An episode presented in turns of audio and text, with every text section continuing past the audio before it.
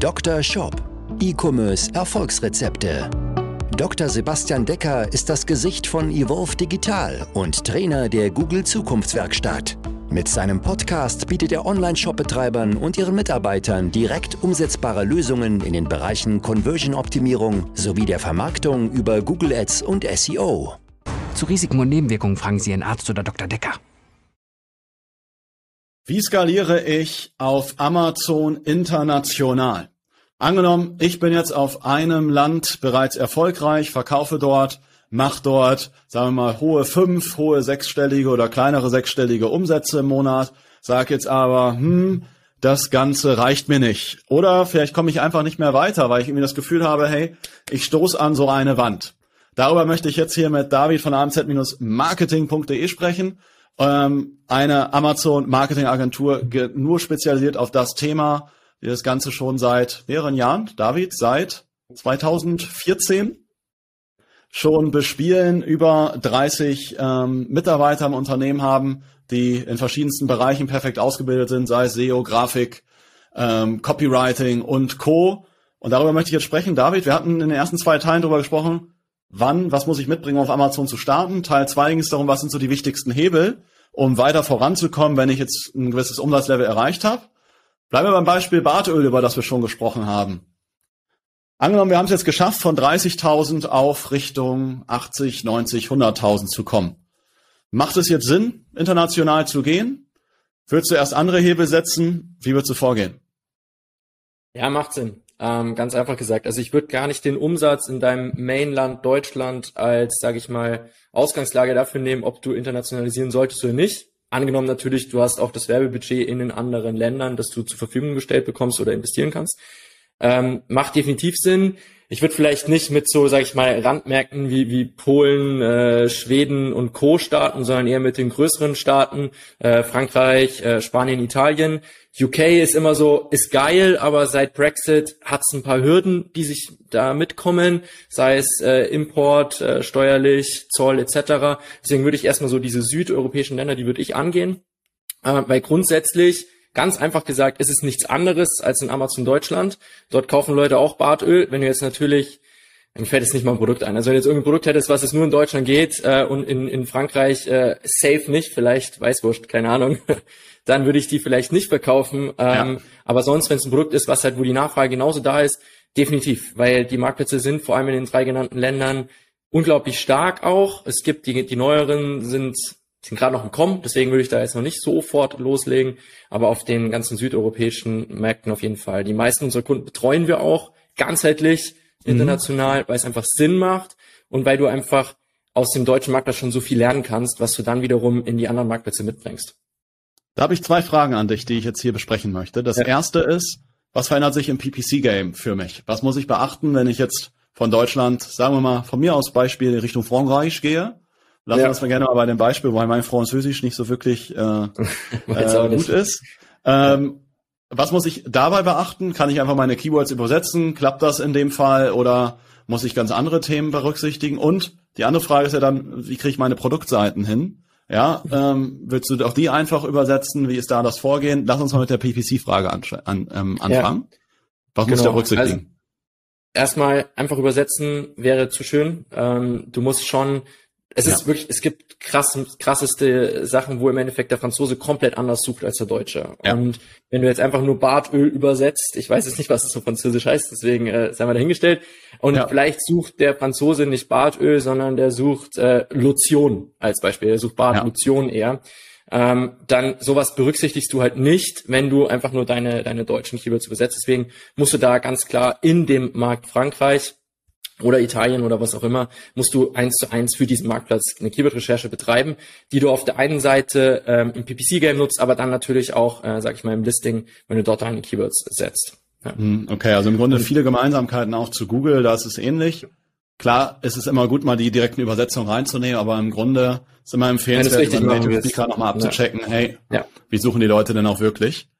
Okay, Absolut. jetzt habe ich die passenden Keywords, ja, oder teste da verschiedenste Keywords aus ähm, wahrscheinlich geht dasselbe für die Produktseite, oder? Also was muss ich jetzt berücksichtigen, wenn ich jetzt meine Produktseite dann für das entsprechende Land optimiere? Ja, also es gibt einen automatischen Übersetzungsservice von Amazon.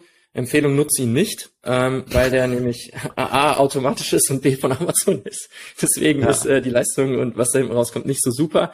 Ähm, ich würde es wirklich von den Muttersprachler übersetzen lassen.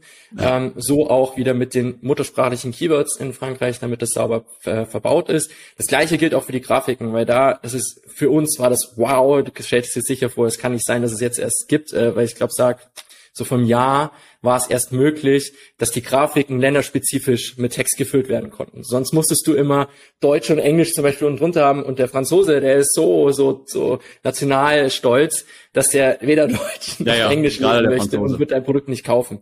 Ähm, ja. Auf jeden Fall, das geht jetzt, also ist geil, deswegen nutze es auch äh, und hab wirklich in der landesspezifischen Sprache deine Infografiken, die du natürlich in Deutschland schon conversion optimiert gemacht hast, die du dann natürlich äh, auf Französisch übersetzt und entsprechend platzierst. Du hattest jetzt gerade gesagt, das Level ist vielleicht ein bisschen anderes. Bei einem Online-Shop würde ich jetzt keinem auf einem kleinen Level empfehlen, direkt zu internationalisieren.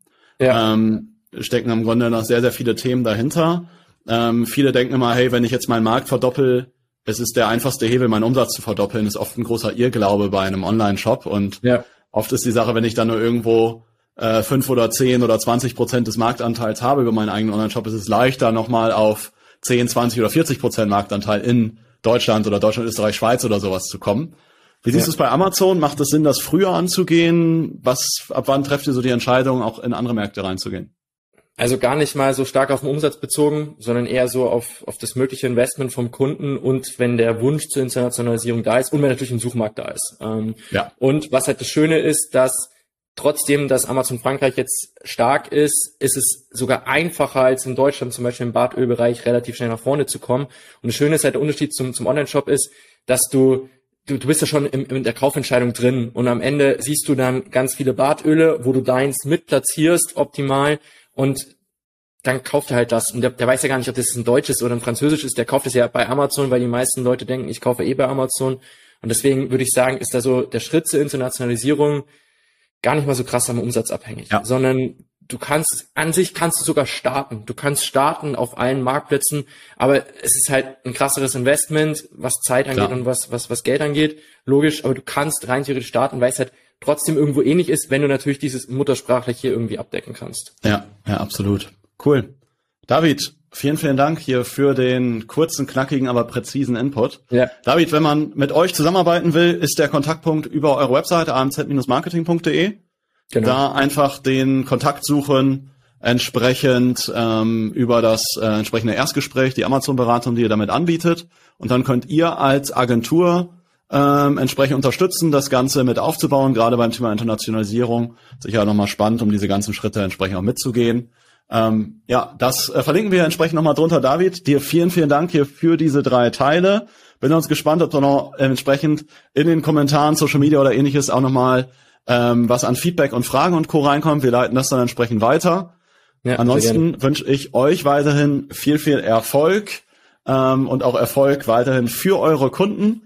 Wenn du da draußen ähm, jemanden suchst, der dich in deinem Online-Shop unterstützt, sprich im Bereich Conversion-Optimierung, E-Mail-Marketing, Performance-Marketing, dann melde dich bei uns gerne zu einer persönlichen Shop-Analyse. Dann prüfen wir deine aktuelle Situation, gucken uns mal ganz genau deinen Shop auch anschauen, wo sind denn da die entsprechenden Umsatzhebel, was ist, was macht strategisch gerade für dich Sinn? Macht es da Sinn, jetzt international zu gehen oder auch noch nicht?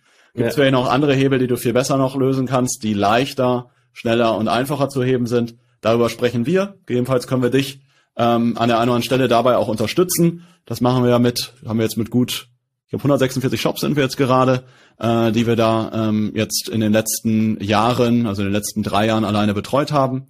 Ähm, dann melde dich da gerne über unsere Seite. David, deine Seite verlinken wir entsprechend unter, äh, unten drunter. Sag dir erstmal vielen, vielen Dank für die Interviewserie. Mir hat viel, sehr, sehr viel Spaß gemacht. Ähm, und ja, alles, alles Gute und sonst an dich da draußen. Viele Bestellungen und viel Erfolg. Dr. Shop, dein Podcast für E-Commerce Erfolgsrezepte. Vereinbare jetzt deine persönliche Sprechstunde und Shop-Analyse über evolve-digital.de-termin. Jetzt auch für gesetzlich Versicherte.